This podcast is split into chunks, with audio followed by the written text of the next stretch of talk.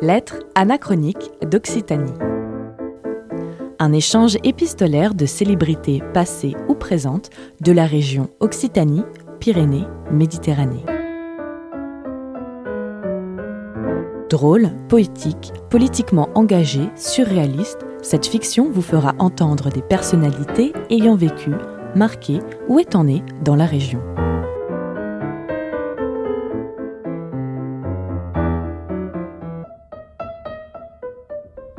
Lettres anachroniques d'Occitanie, une fiction radiophonique proposée par le collectif des radios libres d'Occitanie et la région Occitanie-Pyrénées-Méditerranée. Cher secrétaire, veuillez, je vous prie, prendre note de cette lettre que je vais vous dicter. Je commence.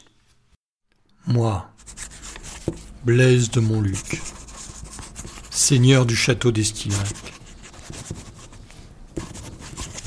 nommé en montant maréchal par le roi de France, Henri III. Je vous écris, sieur Daguin, ancien maître des garnisons de cuisine de l'Hôtel de France à Hoche.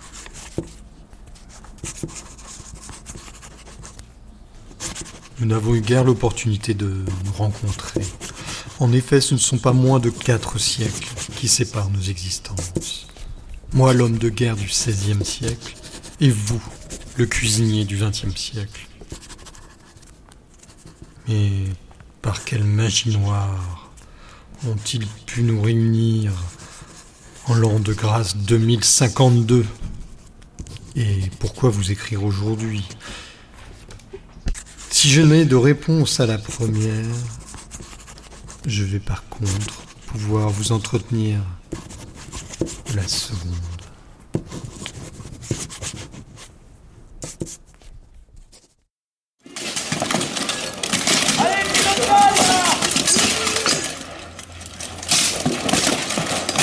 Mais d'abord, j'aimerais vous informer que j'ai été au cours de ma première existence en bataille dans les guerres d'Italie en tant que commandant afin de défendre le trône de Naples, puis ensuite dans les guerres de religion,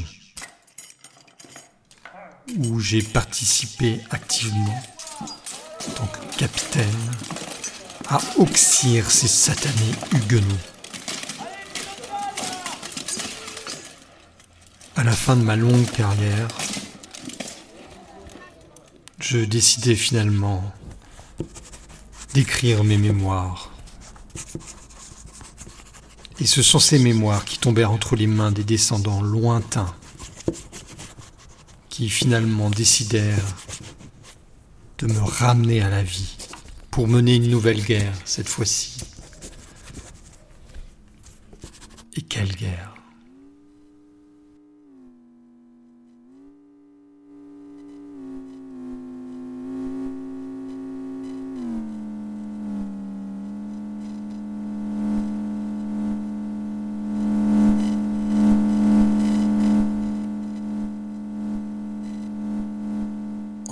De grâce 2022, j'ouvrais à nouveau les yeux. Devant moi, révélé, un monde hallucinant. Quelle stupéfaction. Je ne pouvais pas le croire. La beauté de ma province d'Armagnac avait disparu. Cette Gascogne tant aimée, disparue Disparu, tout s'était volatilisé, arasé les forêts, disparu les animaux de trait, envolé les chevaux. Disparu également l'écurie du roi, qui servait la poste aux chevaux, permettant de transporter des messages dans toute la France, sur de magnifiques routes pavées, telles qu'on pouvait les faire à mon époque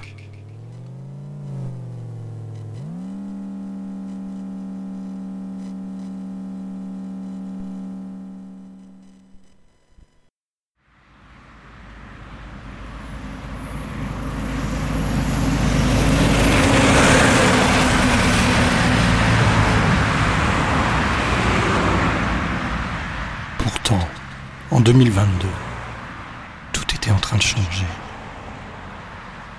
Ces bolides, les voitures que je venais de découvrir, étaient sur le point de disparaître, elles aussi définitivement. J'étais subjugué à l'idée de voir un nouveau monde naître. Il m'avait appelé pour ça. Il m'avait appelé pour préparer l'avenir. Car le pétrole avait disparu. Un appétit gargantuesque avait éliminé les prodigieuses réserves encore disponibles. Et en même temps, comme une malédiction divine, l'eau était tombée. D'abord tout doucement, puis de plus en plus forte, encore, puis ce fut un tumulte effrayant.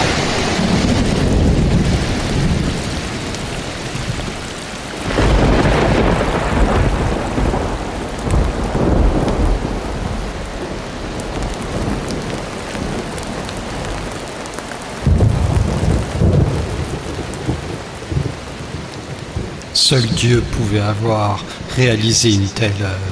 Le déluge était tel que l'ensemble des bâtiments existants avait disparu.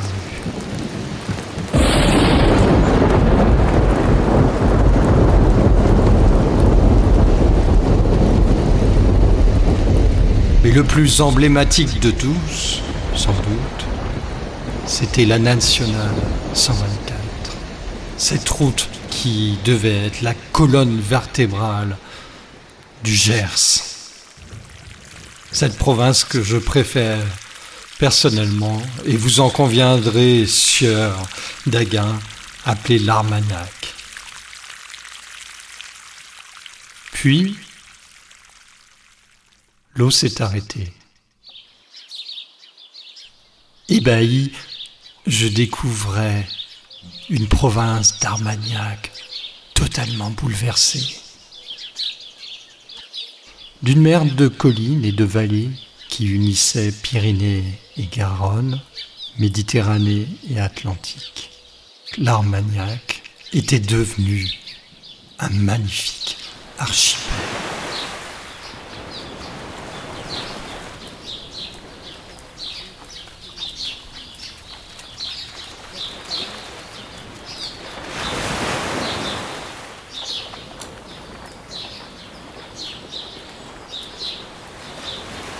ce une révolution. Non seulement sur le plan agricole, la population s'adapta rapidement, elle planta des bananeraies, des orangerais, les manguiers pullulaient sur les îles, des palmiers furent introduits, et bien sûr des fermes aquacoles et piscicoles. Le Gers avait une mer.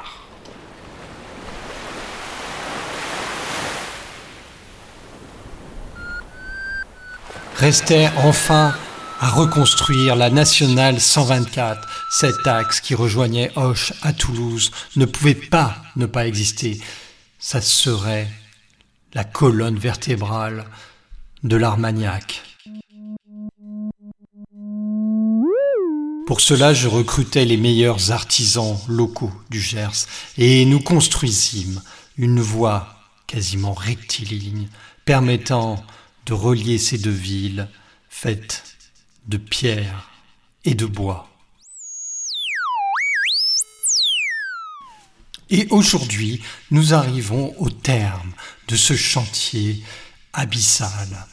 Aujourd'hui, la population va pouvoir traverser à pied sec toute la province d'Armagnac, de Hoche à Toulouse, à pied, à cheval ou à vélo.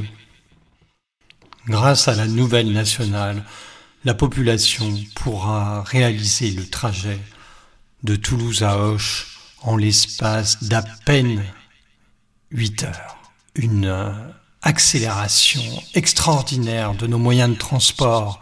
Imaginez qu'avant, la population nageait littéralement pour se rendre d'un point à l'autre.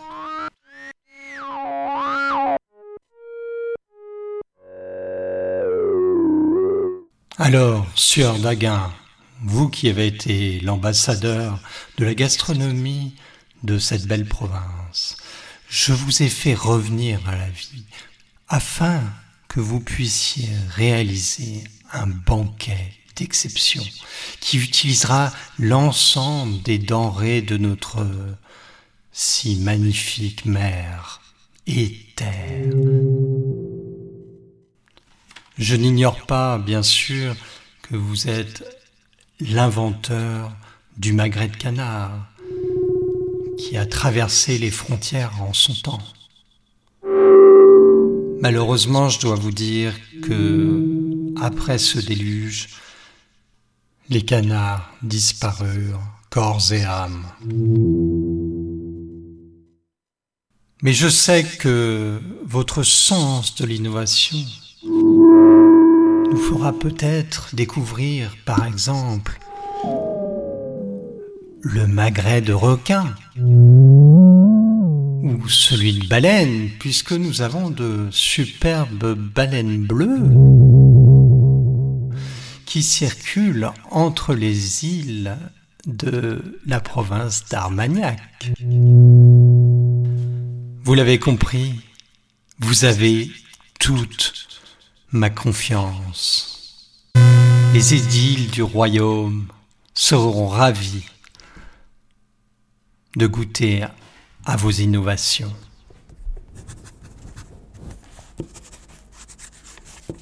Vous priant de recevoir mes salutations les plus distinguées, signé Maréchal Blaise de Montluc, mort en 1577.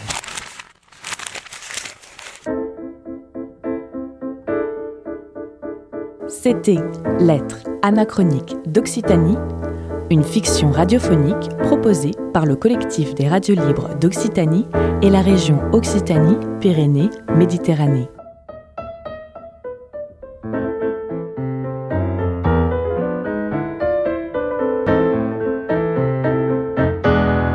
Production Radio Fil de l'eau.